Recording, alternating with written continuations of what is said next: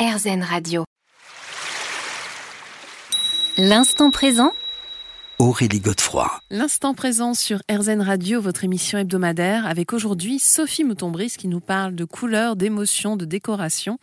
Alors, euh, une décoration qui nous apaise, c'est aussi s'entourer de, douceur, finalement. Bien sûr. Euh, c'est vrai que c'est important dans tous les domaines de la vie, je, pense. Euh, grâce à quelle couleur? On pense au pastel, comme ça, spontanément, mais est-ce que c'est vraiment ça? Oui, oui, tout à fait. Euh, la douceur du pastel, c'est pas un vain mot. Alors, attends, les attention, les pastels, ce ne sont pas des couleurs pour les filles uniquement.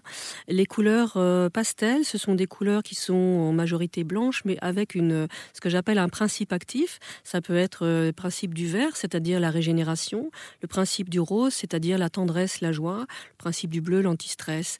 Et toutes ces couleurs-là, je, nomme aussi euh, des couleurs telles que des sables, des nudes, vont euh, abaisser suffisamment l'intensité lumineuse d'une pièce, mais sans pour autant la priver de lumière. Elles vont en quelque sorte nimber les, murs euh, chez nous de velours et elles vont apporter vraiment un élément de douceur. Et c'est vrai que la douceur, c'est vraiment, on en a besoin plus que jamais. Quoi. Mmh. C'est vraiment la base pour retrouver l'énergie, je dirais. Hmm. Oui, parce que vous parlez de pastels froids et de pastels chauds. Oui, alors dans les pastels froids, on a hmm. plus des pastels anti-stress. Alors les pastels froids, ce serait des bleus ciel, par exemple. Le bleu ciel a en plus une capacité respiratoire. C'est comme s'ouvrir sur un grand ciel bleu. Euh, vous voyez, si on a par exemple des petites pièces ou si on a des pièces aveugles, c'est-à-dire sans fenêtre, on peut très bien bénéficier de cette couleur avec, avec vraiment beaucoup de, bénéfices, de, de, positivité. Après, on a des pastels verts, c'est-à-dire, moi je les appelle les pastels tisane, hein, c'est les verts verts tilleul, etc. Et puis, euh, on a aussi les pastels euh, qui descendent directement du violet, c'est-à-dire les lilas, les parmes, etc. Ça, c'est la gamme des pastels froids. Mais alors, on imagine que dans ces pièces dont vous parlez, l'éclairage est très important, puisqu'en fait, la couleur qu'on a mis au départ euh, ne va pas avoir la même intensité selon l'éclairage qu'on va ensuite mettre en place. Oui, oui, tout à fait. Euh, quand on choisit une couleur, on fait attention euh, d'une part à l'éclairage naturel, et puis, donc, l'éclairage naturel, il va varier en fonction de si le soleil rentre dans la pièce, si on est au nord, si on est au sud, etc. Mais il faut aussi penser à l'éclairage du soir, hmm. parce qu'il faut que l'effet voulu, l'effet souhaité, puisse rester le soir. Donc, il faut aussi analyser si l'éclairage est suffisamment puissant ou s'il est plus intimiste. Et on va choisir la couleur en fonction de ça aussi. Concernant cette douceur, toujours, bien évidemment, pour les formes, on pense aux formes ondulatoires qu'on a déjà évoquées. Et puis, euh, bah, pour ce qui concerne le bruit, vous évoquez le silence. Et effectivement, mhm. il n'y a rien de mieux pour se connecter à, l'instant, à l'instant présent. Oui, tout à fait. J'évoque des formes un peu comme des dunes, les dunes de mhm. sable. Hein. Le sable est un élément de, grande douceur. Et puis le silence. Euh, j'ai tenu à parler du silence parce que c'est un peu un oublié.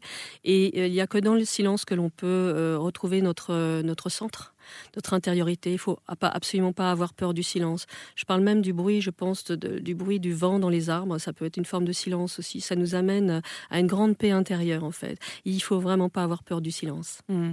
Et en ce qui concerne les odeurs, alors euh, vous, vous qualifiez d'odeurs doudou les, les odeurs justement qui nous apportent cette douceur par exemple?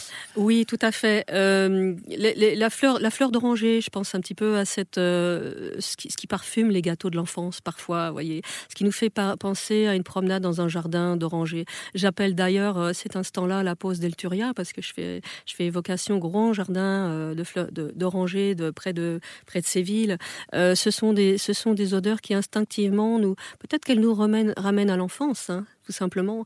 Mais en tout cas, elles ont, une, elles ont un grand pouvoir euh, de, de, de, de nous, elles nous rassénèrent. Elles sont très douces. Alors, vous, vous, explorez d'autres pistes. Hein. On, verra dans la dernière partie euh, celle de la joie intérieure et de la stabilité. Mais par rapport à l'équilibre, comment est-ce qu'on peut retrouver notre équilibre? Est-ce qu'il y a une couleur pour, euh, pour ça? Oui. La, la, la, la, couleur la plus puissante pour l'équilibre, retour à l'équilibre, c'est le vert. Et d'ailleurs, euh, c'est pour ça que le vert est très présent dans la nature. Et les, vous voyez, quand on, quand on dit je vais me mettre au vert, je suis épuisé, je me mets au vert, c'est une bonne décision. le langage populaire exprime bien cette force du vert. Le vert. Mais alors là, pour le coup, c'est pas le vert émeraude dont on parlait tout à l'heure. Non, là, ça peut être, par exemple, ça peut être toute la gamme des verts moyens. Ça peut être des verts menthe aussi, par exemple, euh, des, ou des verts froids, des plus chlorophylle En fait. Oui, ça peut être plus chlorophylle, mais ça peut être aussi vert, vert sauge, un petit peu gris, si on préfère, euh, si on si on n'a pas euh, de, goût pour les vert très très fort. Mais le vert, il va rééquilibrer nos deux hémisphères cérébraux et nous recentrer profondément, donc cette sensation d'équilibre. On se retrouve dans quelques instants pour la dernière partie de cette émission. L'instant présent Aurélie Godefroy. L'instant présent sur RZN Radio, votre émission hebdomadaire. Aujourd'hui avec Sophie Mouton-Brice. On aborde bah, déjà la dernière partie de cette émission. Alors, vous nous expliquez euh, depuis tout à l'heure quelle était la symbolique hein, des, couleurs, quel effet, quel impact elles ont sur nos émotions. Euh, comment est-ce qu'on peut retrouver euh, sa joie intérieure?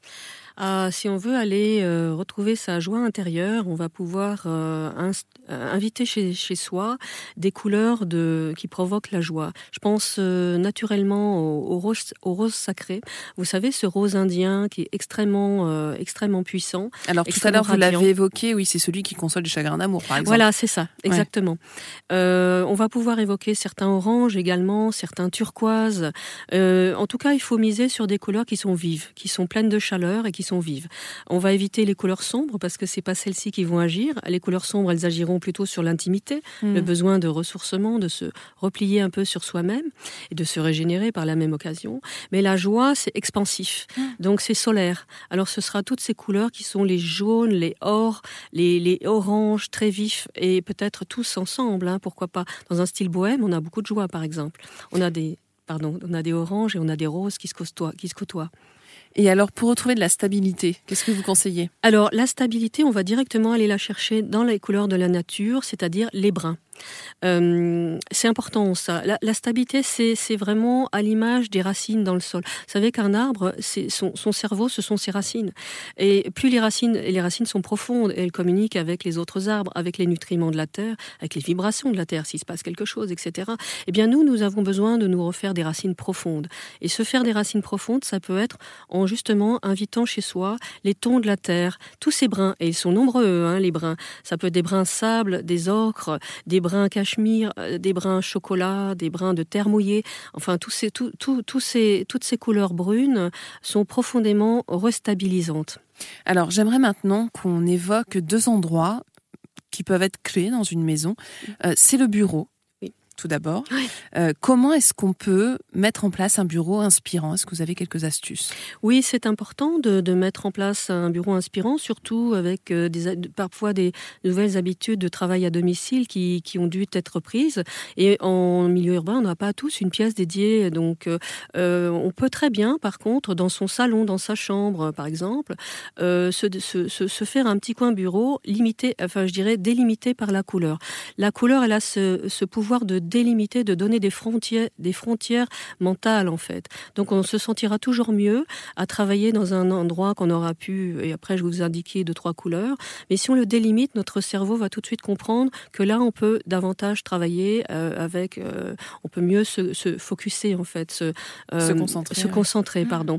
Alors l'une des couleurs majeures, c'est tout ce qui... Alors pour la créativité, c'est le jaune, mmh. puisque là on va mettre le cerveau en éveil, par exemple. On peut très bien dessiner un cercle jaune, par exemple, devant, devant son bureau, ou juste un carré, un rectangle, juste, il faut l'avoir à hauteur des yeux. Hein. Après, tout ce qui est travail euh, de réflexion, on va rester sur des bleus, et notamment le bleu clair, qui est intéressant, avoir les idées claires en bleu clair. C'est pas, euh, c'est pas une image. Euh, et puis après, pour ceux qui aiment le vert, le vert est aussi, avec ce pouvoir équilibrant, va être intéressant. Alors là, on, peut mettre des plantes, par exemple. Ah oui, tout à fait. On peut se, on peut, on peut se faire une étagère avec des plantes. On peut se mettre un petit pan, un panoramique, par exemple, ou un papier peint ou une image avec des plantes hein, vertes.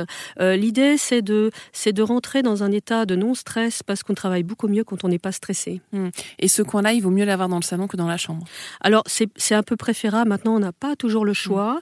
Mais euh, ce que je préconise souvent, c'est de faire son coin salon, alors son coin bureau, pardon, soit dans le salon, soit dans la chambre, en angle, dans un angle. Hmm. Parce que vous savez, les coins euh, et les angles chez nous, dans nos appartements, ils sont souvent assez inusités. Parce qu'on n'est pas des êtres, euh, on est des êtres fluides. Euh, on n'est pas fait pour vivre dans les lignes droites en réalité. Donc les coins, on ne sait pas trop quoi en faire. Alors moi, je propose de faire un mètre de couleur de chaque côté, par le mur de chaque côté d'un coin, euh, par exemple en bleu ou en mmh. vert, et, de se faire son bureau dans, cet espace-là. Une dernière question rapidement pour le coin méditation Vous proposez quoi comme, euh, comme couleur? Ah, le violet, sans hésiter. Hmm. Un violet, un vrai violet, un violet cardinal, un vrai violet profond. Ce sera le plus actif pour le coin méditation. Merci infiniment, Sophie Mouton-Brice, d'avoir été avec nous aujourd'hui. Je rappelle le titre Merci beaucoup. de votre livre, La déco des émotions, et c'est aux éditions du Courrier du Livre. On se retrouve quant à nous la semaine prochaine à la même heure, et bien sûr sur RZN. Je vous rappelle que vous pourrez réécouter cette émission sur rzn.fr. Je vous souhaite une très belle et douce soirée.